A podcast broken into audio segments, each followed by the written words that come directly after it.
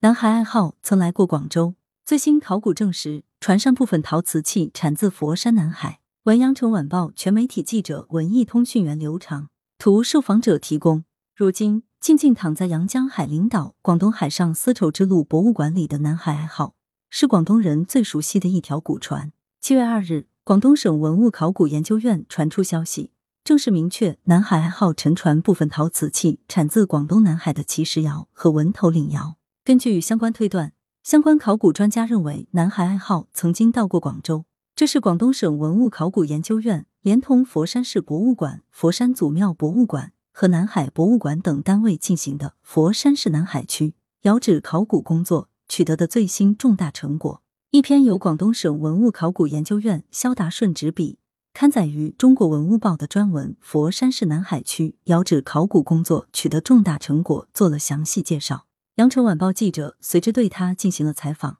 南海爱好出水的陶瓷器，在南越国公署遗址也发现过。此次考古项目负责人肖达顺告诉记者，早在二零一八年，相关学者就曾提出南海爱好沉船出水的部分陶瓷器产自佛山南海奇石窑这一说法。南越国公署遗址和香港地区的一些遗址也发现过和南海爱好类似的陶片、陶瓷罐。二零一八年，南海爱好沉船考古报告发布。相关考古细节得以向社会披露。南越国公署遗址有考古工作者提出，该遗址有部分陶器与南海爱好出土的部分陶瓷器一样，产自佛山南海奇石窑。香港等地学者也曾提出过相同的观点，这引起我们的高度重视。肖达顺说，虽然广东省文物考古研究院早先也发现南海爱好沉船出土的部分酱釉器与奇石窑酱釉罐非常相似。但因为当时已报道的奇石窑最晚的纪年材料是北宋郑和款残片，因而一直认为该窑在北宋末年到南宋早期就停止出产了。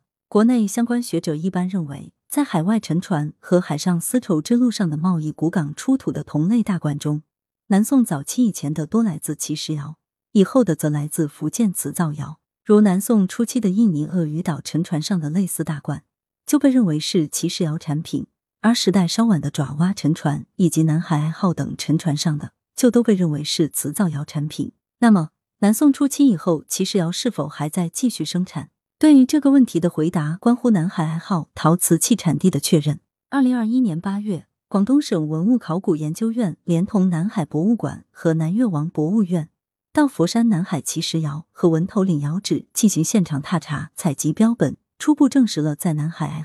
好。沉船和南越国公署遗址所见的此类酱油器，均来自上述两窑的说法，推断南海爱好曾在广州或附近海域装船。为进一步求证，二零二一年九月，广东省文物考古研究院连同佛山当地博物馆组成考古队，正式对位于南海区狮山镇的奇石窑和位于丽水镇的文头岭窑开展区域性考古调查，直至去年底，调查发掘基本结束。肖达顺认为，此次调查发掘工作成果颇丰，其中非常重要的是明确了南海爱好沉船部分酱釉罐等器类的佛山南海产地，为南海地区窑业生产研究提供了重要的实物资料。同时，这也是南海爱好出土文物首次被正式证实产地为广东。而确认此类陶瓷器产自佛山南海，是否就能认为南海爱好曾到达过广州？肖达顺进一步解释，他说。这些罐子质量和品相都比较差，主要是海洋上的生活器具，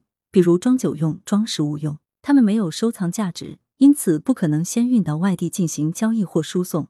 然后再乘船经过广东海域。他们一定是在广州或者广州附近的海域进行装船的。因此，肖达顺认为南海爱好曾经到过广州，或是南海窑专门烧制的公事酒被装上了南海爱好。在中国文物报的上述文章中。还转引了南越王博物院副院长李造新的观点。唐宋时期，广州是东方第一大港。唐代在广州首设市舶司来，专门管理海外贸易。宋朝由于陆上丝绸之路受阻，更加依赖海上丝绸之路贸易来增加财政收入。据《宋史》记载，市舶司的主要职责是掌拨或海舶征却贸易之事，以来远人通远物。朝廷不但派使者到海外招诱波国进贡。还要求市舶司及港口所在地方官员对到来的波汉商人热情迎送，海舶出道之时有月货宴，停靠港口驻泊期间提供酒食，离开时还要设宴张乐欢送。为招来波汉海商举行宴设所需的经费和招待用酒，